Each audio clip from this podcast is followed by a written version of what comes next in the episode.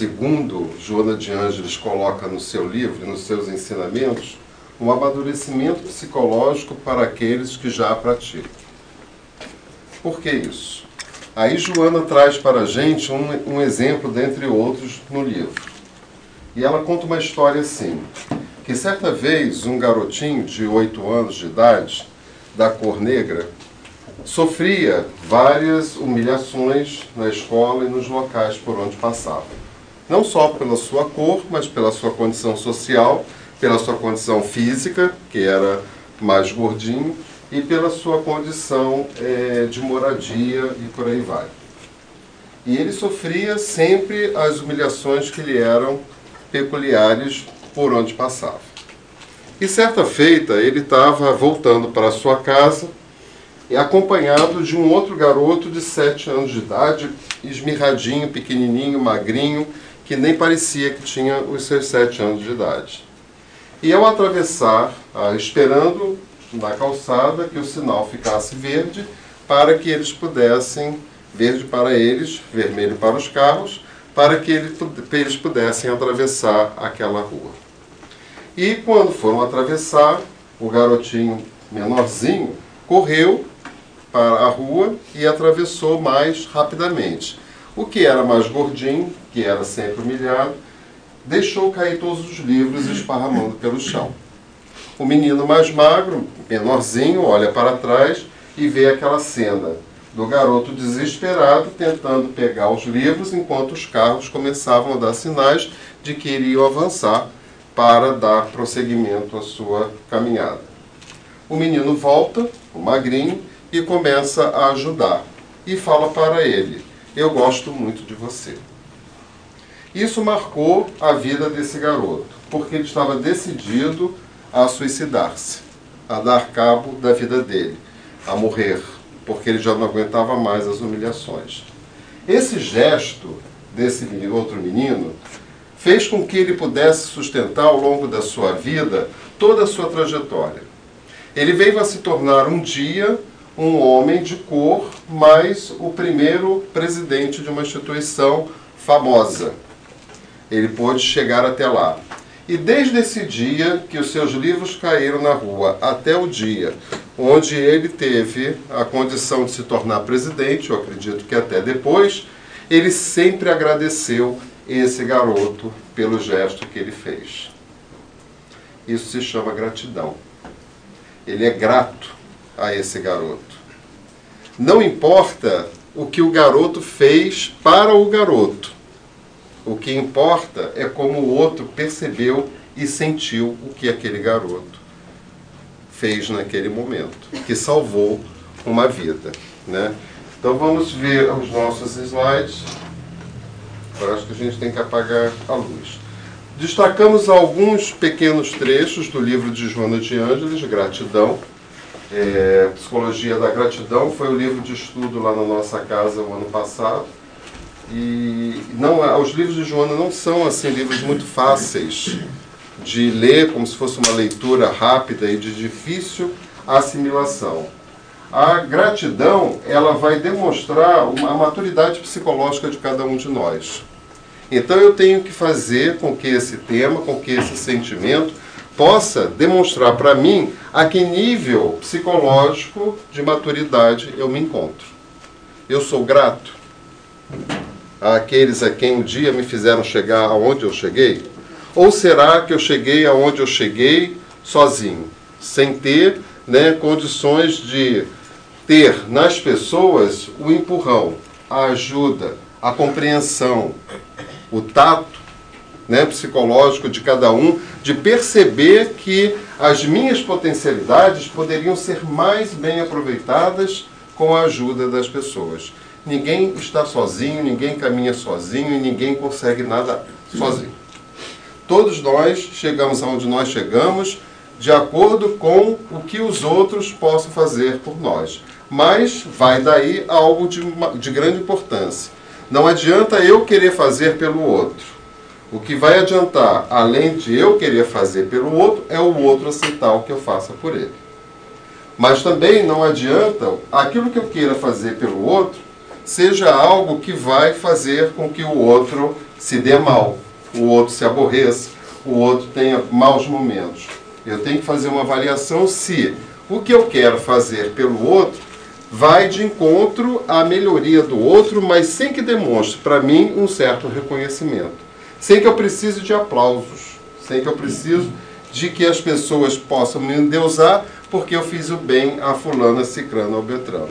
Porque fazer o bem é o normal para todos nós. Então nós temos que começar a trabalhar isso em nós. Todos os ensinos dos grandes mestres do passado foram realizados de forma simbólica, inclusive os de Jesus, que se utilizou das parábolas para perpetuar as suas lições na psique dos ouvintes, esculpindo-as com vigor nos 20 séculos transcorridos desde a sua estada conosco. O que, que os mestres, o que, que os mais bem-sucedidos intelectualmente, na sua inteligência, trouxeram para nós ao longo de toda essa nossa caminhada evolutiva?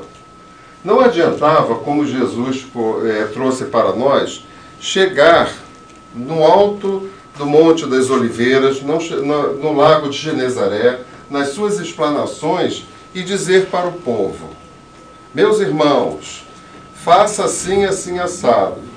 Não haja dessa ou daquela maneira. As parábolas, ela veio trazer para todos aqueles que estavam ouvindo Jesus um significado simbólico daquilo que eu precisava refletir para poder entender tudo aquilo que Jesus queria dizer para a gente. Porque senão fica muito fácil a gente encontrar a lição já pronta. Faça isso, faça aquilo, não faça isso, não faça aquilo. Eu precisava, de alguma forma, e isso acontece nesses 20 séculos, começar a pensar, a refletir o que, que estava querendo me dizer a parábola do semeador. O que, que estava querendo me dizer todas as outras parábolas que Jesus colocou para mim.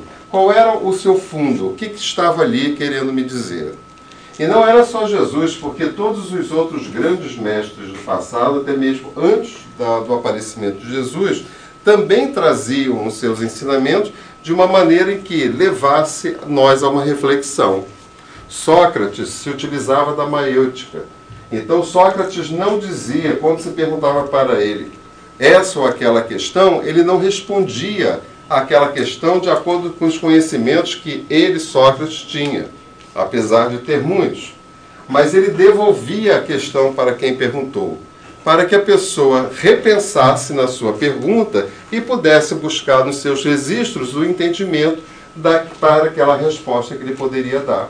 E a partir da resposta de que a pessoa dava, seja ela qual fosse, sem se considerar certa ou errada, mas era o registro que ele tinha dentro dele, pudesse daquela maneira a gente poder é, elaborar uma discussão, poder conversar, poder refletir, poder trocar as ideias e por aí vai.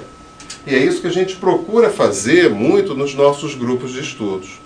Quando nós estamos estudando o livro dos Espíritos, ou qualquer outro livro da codificação, ou qualquer outro da doutrina dos Espíritos, nós estamos estudando, mas paramos como aqui. Vamos pensar, vamos refletir naquilo que está se querendo dizer aqui. E, consequentemente, pessoas outras vão surgindo que vão nos trazendo outras respostas que se adequam àquele comentário, aquela resposta, aquela pergunta que foi feita naquele momento. Porque a gente não pode ficar fechado apenas numa questão. Todas as questões, elas se abrem. Todas as questões, elas se espalham. Porque se eu já tive várias e várias e várias e várias e várias reencarnações, imagina a quantidade de registros que nós carregamos dentro de nós. E esses registros servem para nós justamente para que eles venham à tona diante daquilo que eu preciso saber a partir das questões que me são formuladas. Então eu vou acessando os meus registros a partir de algo que me é colocado. E aqui não é diferente né, com relação a isso.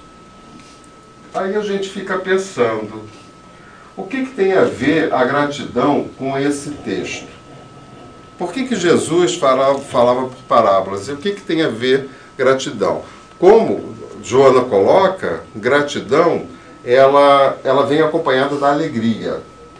Vem acompanhada da alegria. E gratidão, ela é o termômetro, ela é o sinal para mostrar em que nível se encontra a maturidade psicológica de cada ser. Ora, se eu ouço uma parábola de Jesus, acho a história interessante, bonita, mas não reflito sobre ela, não procuro saber o que ela quer me dizer, e todas as parábolas de Jesus têm um cunho de gratidão ali, embora a gente não perceba isso quase que imediatamente, eu vou, de alguma forma, buscar o sentido da gratidão, que é o reconhecimento de que eu não estou sozinho, de que tudo aquilo que está acontecendo comigo tem um viés em todos aqueles que estão me cercando ou todos aqueles que me cercaram ao longo de todas as minhas reencarnações. E, é e as palavras de Jesus, como os ensinamentos dos grandes mestres, nos leva muito a isso, a reconhecer em nós essa gratidão que nós temos que reconhecer. Quantas vezes nós nos lembramos de agradecer? E não é agradecer a Deus, não é agradecer a Jesus. Agradecer até as pessoas que a gente nem sabe quem são.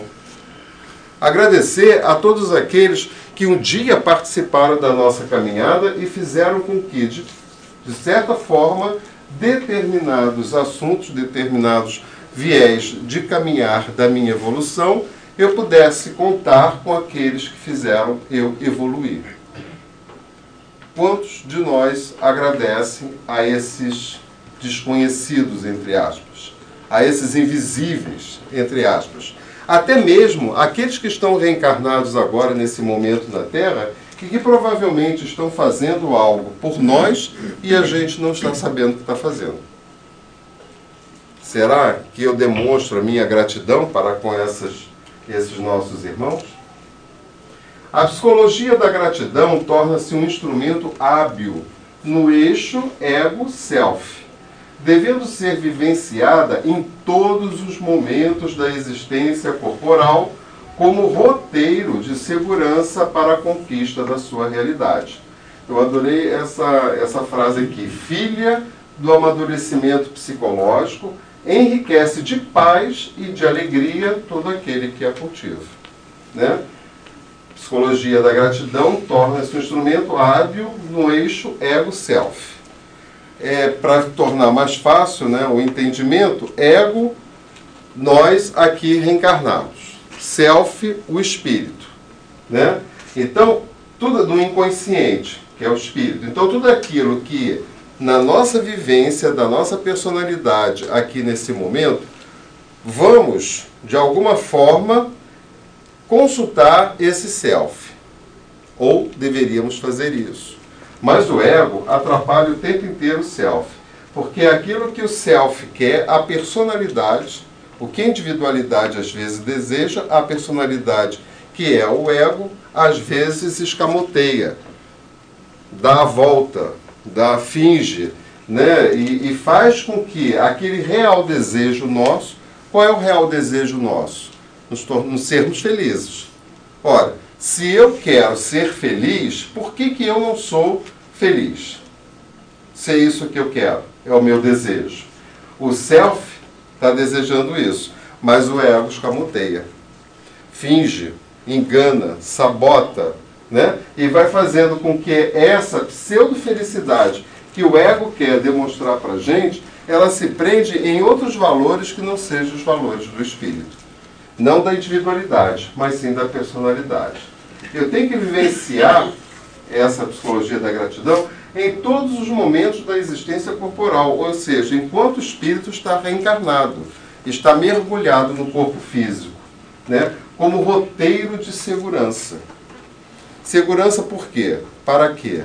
Ora, quanto mais eu reconhecer no outro aquilo de bom que o outro faz por mim, mais alegria e mais satisfação eu terei.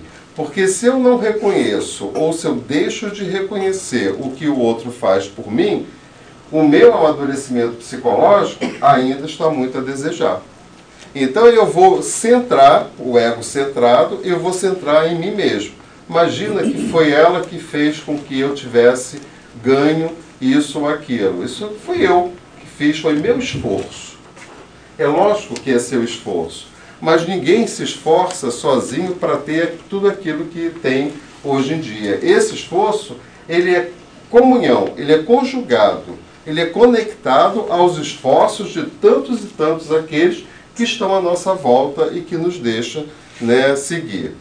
Um exemplo, né, essa, essa palestra foi Mackenzie que preparou para mim a parte né, eu tinha o conteúdo e ele colocou os slides. E eu posso dizer assim, não, né, o que vale aqui é o conteúdo, tem nada a ver com, com os slides. Ou se falar assim, essa palestra nossa está tão bem apresentada, você assim, ah, muito obrigado. Como se ela fosse feita, tendo sido feita por mim. Não dando crédito ao outro. Se eu não dou crédito ao outro, eu não sou grato ao outro pelo que ele fez. Então eu tenho que citar, é, tá muito boa mesmo, porque quem fez foi o Mackenzie, ele entende disso, blá blá blá blá blá. Eu estou sendo grato ao outro pelo que o outro fez. Será que a gente não se esquece um pouco disso, de ser grato ao outro pelo que o outro faz conosco? Filha do amadurecimento psicológico, enriquece de paz e de alegria todo aquele que a cultiva. É, é, é uma coisa contraditória, né? É um nonsense. O que você deseja da vida? Ah, eu quero ser feliz. Tá, mas para você ser feliz, você tem que cultivar em você a gratidão. Você cultiva a gratidão? Ah, eu nem sei como fazer isso.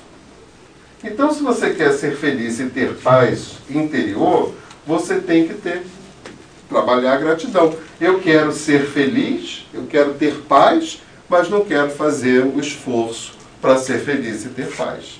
Eu quero que aconteça assim, né? Estalar o dedo e a felicidade e a paz se instalem no meu ser.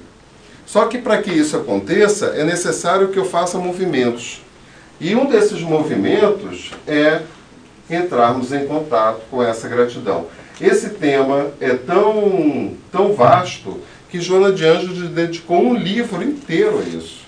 Um livro inteiro. E quanto das, nas nossas vivências a gente pensa nisso, na gratidão?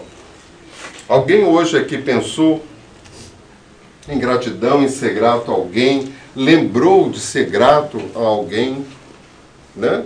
E a gente vai passando o tempo e vai percebendo que o personalismo toma conta de nós e como se tudo na vida que estivesse acontecendo na nossa vida fosse fruto de todo o nosso, apenas o nosso esforço. Quando às vezes há o esforço de tantos outros irmãos junto a nós. A gratidão é um sentimento mais, é um sentimento mais profundo e significativo, porque não se limita apenas ao ato da recompensa habitual. É mais grandioso porque traz satisfação e tem caráter psicoterapêutico. A gratidão é um sentimento profundo e significativo. Quanto é que a gente já parou para pensar que a gratidão teria essa importância tão grande na nossa vida? Porque quando eu sou grato a alguém de verdade, da maneira como Joana coloca, não vai daí nenhuma exigência e nem mesmo não estamos querendo nenhuma recompensa por conta do bem que está sendo feito. Um simples obrigado, um abraço, qualquer coisa que o valha, já é uma recompensa muito grande para cada um de nós. Então nós fazemos, ah, de repente, muitos de nós fazem determinadas coisas para o, para o outro, mas esperando o reconhecimento daquilo que fez pelo outro. E quando não fez, a gente chama, faz fala o quê? Fulano é ingrato. Aí a gente taxa de ingratidão aquele que não teve para nós o reconhecimento do bem que foi feito para ele dentro daquele ato. É muito grandioso porque traz satisfação e tem caráter psicoterapêutico. É praticamente um tratamento que a gente faz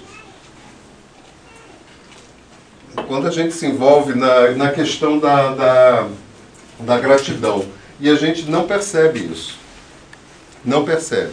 Quando eu alimento dentro do meu coração esse sentimento de que eu devo, de alguma forma, estar sempre a agradecer a quem quer que seja, sem esperar nenhuma recompensa do outro, né? Como aquele, o caso que Joana relata, como tem outros casos, né? que ela relata desse menino que de oito anos, que estava é, já prestes a se suicidar, tirar a vida dele, não tirou porque ele passou uma vida inteira grato a uma outra criança que depois ele nunca mais viu. E ele nunca mais esqueceu aquele ato. E se nós pararmos para pensar, quando nós éramos criança ou durante a nossa caminhada evolutiva até agora, teve momentos na nossa vida que determinadas pessoas foram fundamentais para o nosso crescimento. E a gente cai no esquecimento, né? A gente não lembra disso.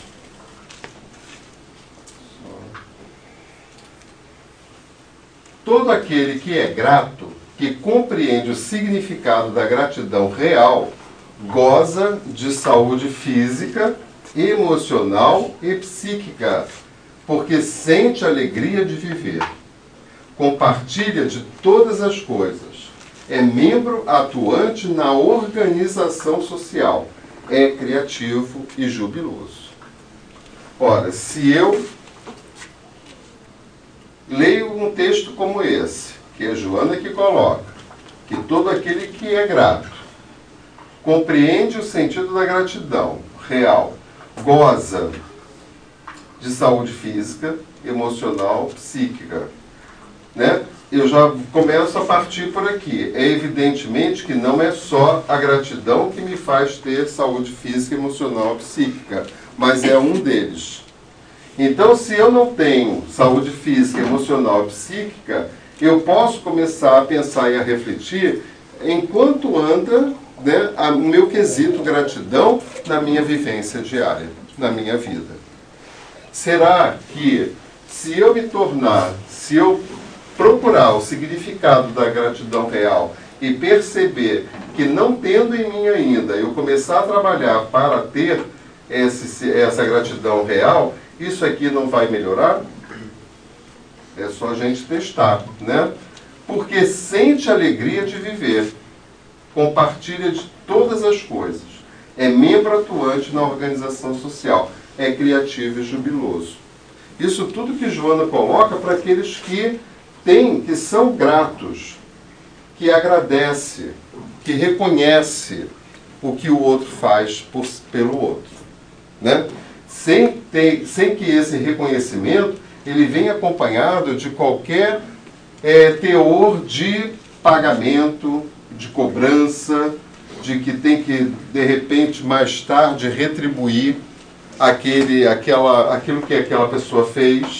Né? Então, aquele garoto, ele não ficou preocupado de que um dia teria que ressarcir, ou seja, não, eu vou ser o presidente da companhia e quando eu for presidente vou chamá-lo para ser o meu vice-diretor, o meu vice-presidente, seja lá o que eu for. Se, se a gente adota esse critério para a gente, significa que a gente não entendeu o que, que significa gratidão. Não significa. Eu tenho que ter dentro de mim um sentimento de reconhecimento daquilo que o outro faz por mim, mas sem que aquilo faça em mim uma cobrança. Eu não tenho que ter essa cobrança dentro de mim.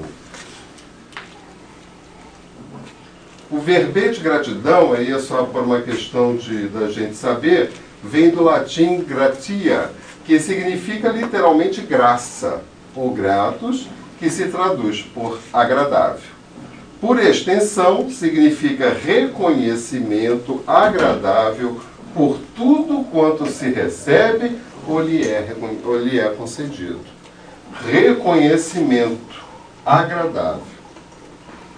Aqui não se fala em cobrança nenhuma, né? Então essa palavra ela veio lá do latim, que se traduz por graça, né, ou por agradável, e por extensão significa reconhecimento agradável por tudo quanto se recebe ou lhe é concedido. E a gente até vai assim um pouco é, focar para que torne até mais fácil o nosso exercício de praticar essa, essa gratidão. é pensarmos nos nossos pais. Será que a gente parasse um pouco para refletir e pensar quantas vezes eu já agradeci aos meus pais por tudo que eles fizeram? E olha que tudo que eles fizeram, eu não sei nem da metade. Quantas noites eles passaram acordados para que eu pudesse ter o alívio de ter uma noite bem dormida, né? Os cuidados que eles tiveram, os trabalhos que eles tiveram que desenvolver para prover a mim para pagar a faculdade, para isso, para aquilo, para aquilo outro. Eu estou falando por mim. Eu, quando a gente quando lê, a gente vai, vai começando a formigar na nossa mente determinadas questões. Meus pais já desencarnaram há algum tempo e quando eu comecei a ler, me veio imediatamente a figura deles. E a gente se sente um pouco constrangido porque percebe que não agradeceu a eles o suficiente. E eu tenho certeza que eles nem esperam esse agradecimento. Porque eles fizeram o que eles deveriam ter feito por amor, por dedicação. Agora, a parte deles foi feita. E a minha parte? Será que está sendo feita? Será que, para que eu possa me sentir feliz, eu possa fazer com que esse agradecimento chegue a ele de uma maneira real, de uma maneira concreta, de uma maneira sincera, não apenas para que eu possa provar que eu tenho em mim a gratidão já estabelecida. Mas eu tenho que, de certa forma, agradecer a todos aqueles que colaboraram com a minha vida para que eu estivesse aqui. E eu, particularmente, não foram poucas pessoas. E com, sincera, e com sinceridade, isso passa vazio. Por isso que o estudo é importante. Por isso que a leitura é importante. Porque vai mexendo com os nossos registros. Vai mexendo com tudo aquilo que a gente carrega dentro da gente e que por vezes, está nos distanciando de toda aquela felicidade, de toda aquela paz que nós pretendemos para nós mesmos. E aí eu faço, assim, nossa, é tão fácil isso. É, é uma questão de você lembrar nas suas orações, né, ou mesmo fora de oração, né, um, um segundo que seja. Pai, mãe, obrigado por tudo aquilo que vocês fizeram por mim. Né? À medida que os instintos abrem espaço para as emoções, o amor ensaia os seus primeiros passos em forma de bondade e de gentileza para com os outros, caracterizando o desenvolvimento ético-moral. O amor assina-se nessa fase através do anseio de servir, de contribuir, de gratular, né? que tem a ver com a gratidão de contribuir e de gratular. Quando nós fomos criados por Deus, o início da nossa caminhada, na nossa primeiras reencarnação e reencarnações é, após, né, quando nós chegamos a, na Terra, nós trazíamos conosco o instinto. Então, numa, numa escala, nós éramos instinto e inteligência lá embaixo porque ambos já estavam conosco. Não, não, não, é nada que é colocado depois. Quando Deus nos fez, já nos fez com todos os atributos necessários para que nós pudéssemos chegar um dia a sermos os espíritos perfeitos, que é da lei, que é da vontade dele. Esses instintos estão aqui. Nós estamos lá no mundo primitivo, vivendo como espíritos primitivos. Então estamos exercitando esse instinto. Precisamos desse instinto para a sobrevivência e para fazer o que nós temos que fazer.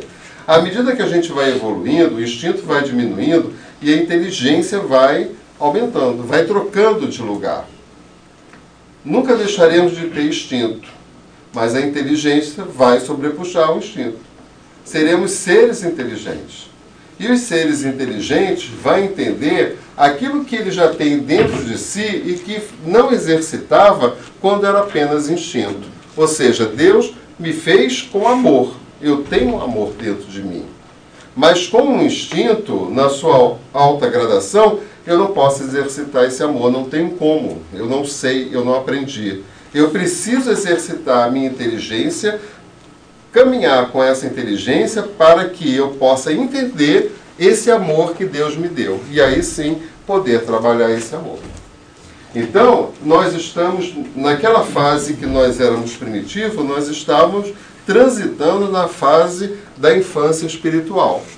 Estamos caminhando, planeta de prova e expiação, já com o pé e entrando rapidamente no planeta de regeneração, nós estamos na fase da juventude, da adolescência do espírito, do espírito, todos nós. Daí a rebeldia que acontece no planeta, porque todos nós entramos nessa fase. Nessa fase em que toda a nossa inteligência começa a borbulhar, começa a sair. E essa inteligência ela vai sendo provada, infelizmente, de uma maneira um tanto quanto equivocada.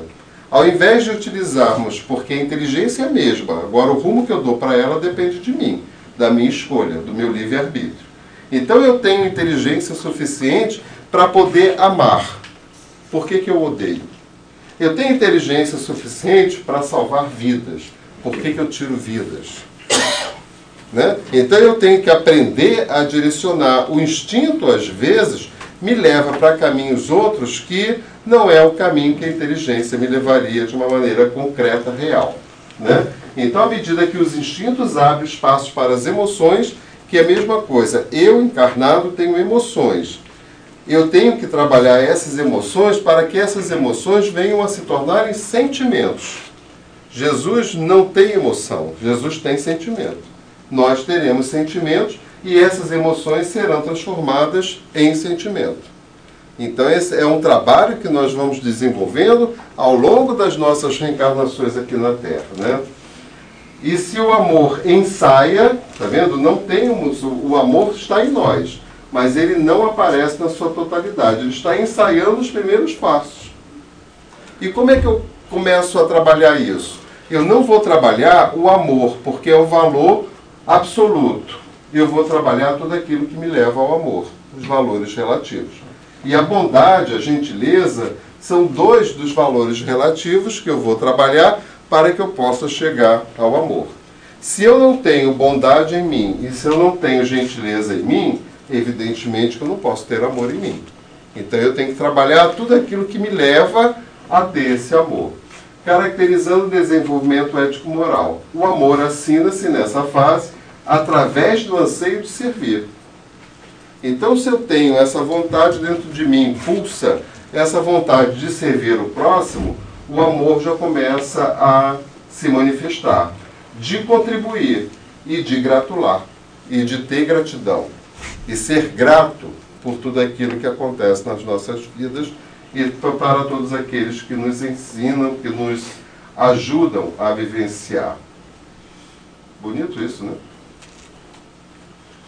Uma das razões fundamentais para que a gratidão se expresse é o estímulo propiciado pela humildade, que faz se compreenda o quanto recebe desde o ar que se respira gratuitamente aos nobres fenômenos automáticos do organismo, preservadores da existência. Por isso que apareceu aquela figurinha ali que o Mackenzie né, capturou. Né?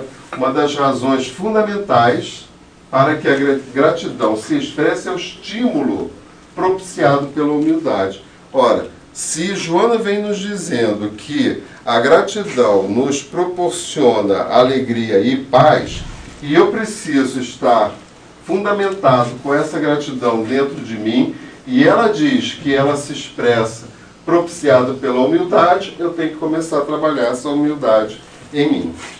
E aí eu faço os meus questionamentos. Até que ponto essa humildade se expressa em minha pessoa, em meu ser? Né?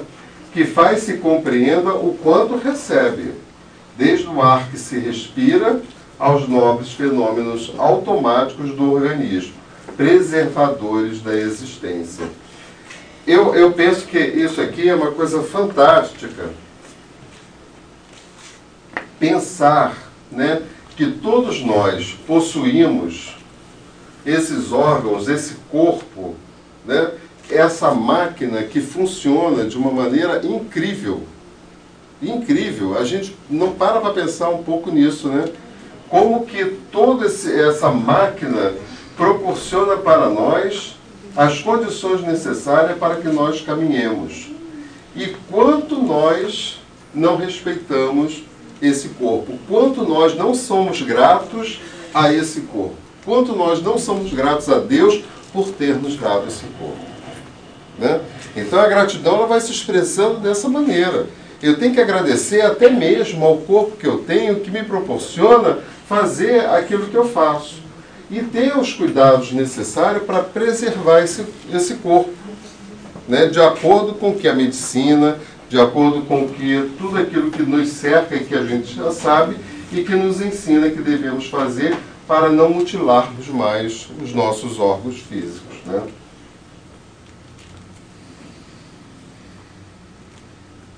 Que esse é o último, né, Mackenzie? Não? Jung, e Jonas de Angelis estuda com Jung, segue a, a psicologia de Jung, né? A minha formação também é junguiana, a maioria dos espíritas, psicólogos espíritas, seguem a, a, a orientação junguiana, né? porque é a que se aproxima mais da, dos conceitos da doutrina dos espíritos, asseverou que a felicidade da vida não é a aquisição da felicidade. Olha que incrível isso.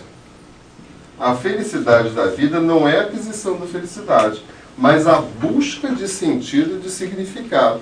E aqui a gente também pode citar Viktor Frankl, que foi um psicólogo que sempre trabalhou com a busca do sentido. Né? E os livros dele são de uma beleza fantástica, porque ele coloca a experiência dele quando no campo de concentração. Que aí é que ele, que ele foi é, descobrir que todos aqueles no campo de concentração que alimentavam um sentido de vida, ou seja, todos aqueles que pensavam que quando saíssem dali iriam encontrar os seus familiares, esses, esses tinham mais chances de viver. E todos aqueles que se entregavam não tinham sentido de vida, ou seja, vou fazer o que quando sair daqui?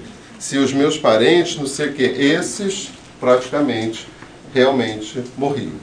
Né? Então é na vida da gente, quando a gente busca um sentido de vida para viver, não é o sentido do outro, é o seu sentido. Quando eu busco um sentido de vida para viver, fica mais fácil porque eu tenho algo para me direcionar, para caminhar. Né? E, e Jung diz né, que a felicidade não é você ser feliz. A felicidade é quando você busca uma, um sentido, um significado para a sua vida. Quando você começa a entender do porquê que você está aqui, para que você está aqui. Né? E nós não, também não temos assim muito tempo para pensar nisso. O sentido, o significado existencial, entretanto, caracteriza-se pela busca interna, pela transformação moral, intelectual do indivíduo ante a vida. Tudo aquilo que eu vou buscar fora de mim é fruto de um sentimento, de um sentido que está dentro de mim. Eu não vou buscar nada fora de mim porque ele falou que eu deveria buscar isso ou aquilo. Porque aí não é o sentido que eu dou para a minha vida, é o sentido que ele dá para a vida e acha que a minha vida tem que ser igual. Então eu tenho que fazer nas minhas reflexões, e Jonas de Ângeles convida muito para que a gente medite e faça as reflexões e buscar de fato qual é o sentido da vida de cada um aqui na Terra. O que, que eu estou fazendo aqui? São aquelas clássicas perguntas, né? De onde vim, para onde vou e por aí vai. Né? E eu preciso cada vez mais ir em busca disso. Como é que acontece? No meu psiquismo, eu estou né, elaborando aqui um sentido de vida. Eu quero, né, para a minha vida, ter paz, felicidade suficiente para que eu seja, a partir desse sentido de vida, realmente feliz. Aí eu vou começar a trabalhar em mim o que, que eu preciso para ter essa paz, essa felicidade eu já tenho o, o concreto, eu já tenho o master. Agora eu vou buscar aquilo que eu preciso para atingir isso. Não, para que eu possa atingir isso, é necessário que eu vá morar num lugar calmo, tranquilo, numa cidadezinha de interior, coisa e tal, coisa e tal. Eu busquei no sentido da minha vida aquilo que eu posso querer para ser feliz. Mas não basta só isso. Eu tenho que buscar também tudo aquilo que eu preciso para concretizar esse sentido da minha vida. E é assim que isso vai funcionando, né? À medida que a psique desenvolve a confiança, fazendo-a superar os níveis primitivos recheados pela sombra, e um que fala demais disso, mais facilmente adquire a capacidade da gratidão. A gra... Esse aqui eu achei lindo. A gratidão é a assinatura de Deus colocada na sua obra. É lindo isso, né? A gratidão é a assinatura de Deus colocada na sua obra, ou seja, naquilo que você faz. Né? Quando se enraiza no sentimento humano, logra proporcionar harmonia interna, liberação de conflitos, saúde emocional, por luzir como estrela na imensidão sideral. Né? À medida que o meu pensamento, que a minha psique, que o meu self, que o meu inconsciente vai desenvolvendo a confiança, fazendo-a superar nos, os níveis primitivos que ainda carregamos dentro de nós, menos, muito menos do que carregávamos, recheados pela sombra. Sombra é tudo aquilo que eu tenho e que eu não gosto de mim. Então, se eu tenho raiva, a raiva é uma sombra. Se eu tenho inveja, a inveja é uma sombra. Se eu tenho ciúmes, o ciúmes é uma sombra. Então, tudo aquilo que eu, é que eu quando não gosto, porque quando eu gosto, ela não é sombra, porque eu me identifico com aquilo, né? Então, é quando eu não gosto, ela se torna minha sombra. Mais facilmente adquire a capacidade de gratidão. É a assinatura de Deus colocada na minha obra. Quando ela está lá enraizada no sentimento humano, ela vai proporcionar uma, uma harmonia in, interna.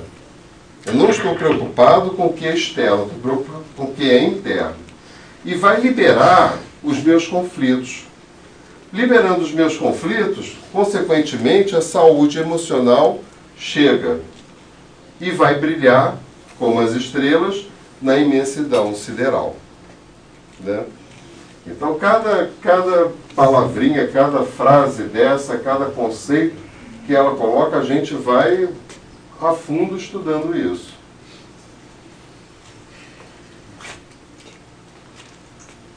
Todo indivíduo é possuidor de aspirações que nem sempre consegue concretizar ou vivenciar, recalcando-as com mágoa e não conseguindo diluí-las conscientemente pela superação. Somando a esse conflito não exteriorizado, conduz a herança ancestral da cultura, onde se movimenta, assim como a presença arquetípica de autodestruição como fenômeno de fuga da realidade. Parece muito difícil o texto? Se a gente for ler né, de passo a passo explicando, vai ficando mais fácil para a gente entender. Ela está falando que todo indivíduo, todos nós, somos possuidor, possuidores de aspirações que nem sempre conseguimos concretizar. Não acontece com a gente? Nem tudo aquilo que a gente quer eu consigo concretizar na minha vida. Ou vivenciar. E com isso eu vou recalcando com mágoa esse não vivenciar, esse não conseguir fazer aquilo que eu gostaria de fazer ou vivenciar e não consigo, torna-se mágoa dentro de mim. E o espírito caminhar com mágoa, aquilo que eu não consegui concretizar, que seria o fato, vai ficar. A mágoa que eu coloquei em mim, eu vou dar continuidade à minha existência com ela, encarnado ou desencarnado com água e não conseguindo diluí-la conscientemente pela superação. E eu não, não, não é através do meu pensar, do meu refletir, que eu vou conseguir retirar essa mágoa dentro de mim. Somando a esse conflito não exteriorizado, ele não vai sair, está dentro, conduz à herança ancestral da cultura. Então eu vou levando isso de vida após vida, vou reencarnar depois, trazendo essa mágoa dentro de mim. Ora, se eu tenho determinados conflitos dentro de mim, a possibilidade de reencarnar num planeta onde a grande maioria possui também os mesmos conflitos é muito grande. E nisso faz a cultura daquele povo. Nós estamos no mesmo barco. Nós temos as mesmas vontades, sendo que uns têm as suas vontades ruins, mais alteradas, outras menos. Alguns têm as suas vontades, mas as vontades são as mesmas. A gradação da vontade vai depender exatamente de nós não resolvermos na presente reencarnação ou na reencarnação onde o espírito está vivenciando as suas questões de conflito. Se eu não resolvo isso aqui agora, eu vou passar para depois. A Terra está passando de provas e expiações para um planeta de regeneração. Eu desencarnando e tendo que voltar, se eu tiver que voltar para a Terra, a minha energia tem que estar compatível com a energia de um planeta de regeneração. Se ela não estiver compatível com essa, com essa energia da Terra em regeneração, e ainda estiver alicerçado numa energia de um planeta de prova e expiação, eu vou reencarnar em outro planeta que seja de prova e expiação. Então eu tenho que começar a saber dentro de mim exatamente aquilo que eu carrego dentro de mim para saber até para onde eu vou. Quem não leu, eu acho que a gente já falou isso aqui ontem, ontem, ontem, Os Exilados de Capela é um bom exemplo para a gente poder é, falar aqui. O amadurecimento psicológico elimina a negatividade teimosa do ser humano, desconfiado e inseguro. Somos nós? Nós já passamos por isso, né? Somos ainda teimosos? Inseguros? Então estamos aqui, o amadurecimento psicológico, ou seja, só vamos eliminar isso quando tivermos esse amadurecimento psicológico. E Joana nos diz que a gratidão é um termômetro para medir o nosso amadurecimento psicológico. Né?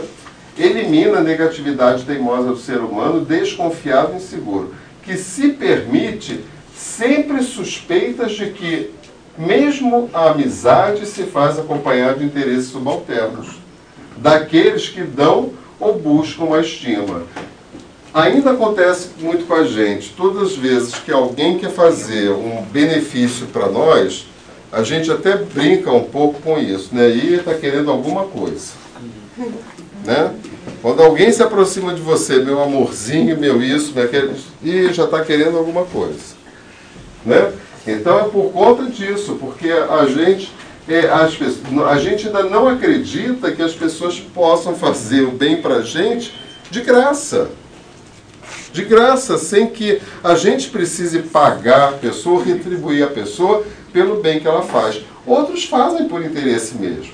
Mas aí, se a pessoa faz por interesse, é problema de quem? Problema de quem faz. Né? Eu é que não tenho que pensar que ela está fazendo isso por interesse, porque ela é que vai ter que resolver essa questão com ela. O grande obstáculo à gratidão madura é o hábito de esperar ser resposta ao ato gentil. É o reconhecimento de aguardar-se que o outro, o beneficiário, reconheça o que recebeu e retribua. Então a gente está muito preso nisso, né? Eu sempre fico esperando que todo ato de bondade que seja minha venha uma recompensa daquele ato. Ou, se eu fizer o ato, se o outro fizer o ato de bondade para mim, eu me sinto na obrigação de retribuir. Que é praticamente a mesma coisa. A gratidão deve transformar-se em hábito natural no comportamento maduro de todos os seres humanos. Para que seja conseguida, necessita de treinamento. Olha que interessante isso aqui, né? Tudo, hoje de manhã nós vimos bastante isso aqui no, no seminário. Que tudo para a gente é exercício. Exercício. Exercício e exercício. Né? Não importa se aí a gente quer uma resposta imediata, né? E não quero exercitar com relação a isso. A gente falou até da mágoa, né? Se você está com processo de mágoa com relação a alguma pessoa ou pensa que alguma pessoa tem relação de mágoa com, com relação a você, quando chegar em casa, liga para ela. Aí a gente inventa mil desculpa, né? Eu não, não vou ligar porque ela vai bater o telefone na minha cara, não vou ligar porque ela vai começar a brigar, não vou, ou, ou seja, o que eu tenho que fazer, eu não faço. E atribuo o meu não fazer ao outro. Se ela vai bater o telefone na cara, se ela vai brigar, é um problema que é dela, ela vai ter que resolver. O meu problema nesse momento é ligar. Então a gente tem que ligar. Isso é um exercício que a gente faz. Exercício diário em razão da sombra vigilante que propele a conduta da distância, da indiferença ou mesmo da ingratidão. Né? Então eu tenho sempre que estar treinando isso. Não se preocupe se, quando o outro fizer algo de bom para você, se você vai é, ter que retribuir ou pensar que o outro espera uma retribuição. Muitas das vezes, um ato de gentileza que as pessoas fazem conosco, nós não permitimos porque nos sentimos na obrigação de retribuir esse ato de gentileza. Quando isso tem que ser natural, tem que ser normal. Né? Eu passando aqui, porque a gente já passou da nossa hora. Os valores morais, as conquistas espirituais respondem pela gratidão que resulta de todas as oportunidades de crescimento e de valorização da existência, enriquecendo o ser humano de generosidade, filha dileta da sabedoria de viver. Generosidade, filha direta da sabedoria de viver. Né? Que é a generosidade. Então eu tenho que trabalhar em mim os valores morais. Os valores morais que a gente conhece, os absolutos, são cinco. E nesses cinco valores absolutos tem N valores relativos que eu tenho que trabalhar. Então eu não tenho que trabalhar os valores absolutos, eu tenho que trabalhar os valores relativos para chegar aos absolutos. Respondem pela gratidão, que resulta de todas as oportunidades de crescimento e valorização da existência. Olha a importância que é, né? É, eu nunca tinha visto assim um livro sobre esse tema gratidão. Foi o primeiro livro que eu conheci, li e estudei sobre a questão da gratidão e nunca tinha me passado pela cabeça que seria algo de grande valor para todos nós, de grande importância para todos. A gratidão é combustível para a claridade da vida, assim como a cera para o pavio da vela manter-se aceso. O ser humano que pensa tem deveres para com a vida, iniciando-a nas responsabilidades em relação a si mesmo, ao ato de viver e de sentir, de compreender e de amar. É um texto muito mais para reflexão filosófico né, do que para explicação. Então é ler e deixar que isso vá se desmanchando dentro de você. Aonde é que se encaixa esse dizer de Joana de Ângeles no seu ser, né? A gratidão é combustível para a claridade da vida. Da mesma forma que a cera para o pavio da vela se manter acesa. O ser humano que pensa, todos nós, tem deveres para com a vida iniciando nas responsabilidades em relação a si mesmo, iniciando-a nas responsabilidades em relação a si mesmo. Não está falando que primeiro em relação ao outro, a si mesmo, ao ato de viver e de sentir, de compreender e de amar. Né? Isso aí é, é daqueles textos que a gente tem que estar tá no espelho para quando for escovar o dente, na geladeira, né? nesses lugares para a gente poder refletir. A gratidão. Peraí.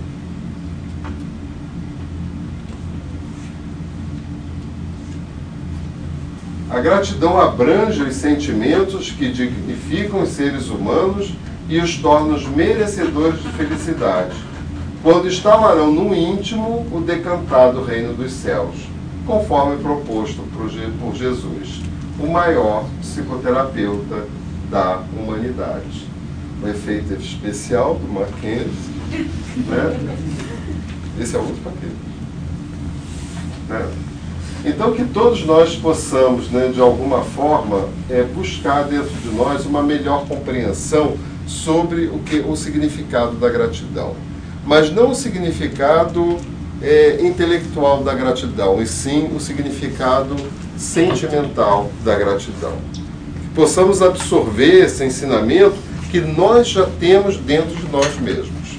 Buscar nos nossos registros todos os momentos em que essa gratidão veio à tona e a gente nem se deu conta.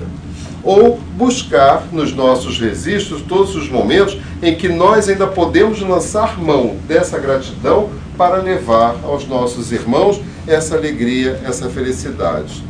Nunca, nunca negue a alguém o desejo de fazer o bem a você.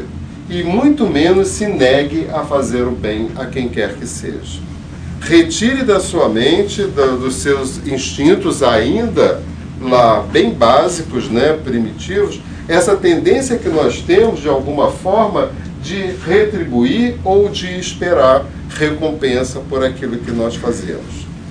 A vida é muito simples, nós é que complicamos. Se Jesus fosse buscar recompensa por tudo aquilo que ele fez, ou se ele, fiz, ou se ele não fizesse o que ele fez, porque nós não teríamos condição de agradecer para ele, nós não estaríamos aqui discutindo, conversando, olhando, fazendo o que a gente tem que fazer para nos melhorarmos. Então que busquemos essa gratidão dentro do nosso coração, porque ela está lá. É só a gente cutucar um pouquinho. Né? Lá na nossa casa, o mentor Gerson Gonçalves, ele sempre é, termina os trabalhos, não as reuniões públicas, porque não dá né, mas os trabalhos de encontro, seminário, tudo isso, com muitos abraços. Né, para que a gente sinta essa troca de energia, para que a gente se perceba seres filhos de Deus, na sua completude, com muito amor reservado dentro do coração para poder distribuir a todos aqueles que assim o desejam. E sem deixar de deixar o coração aberto para receber os amor, o amor daqueles que querem fazer a sua doação estamos abertos para isso. Muita paz.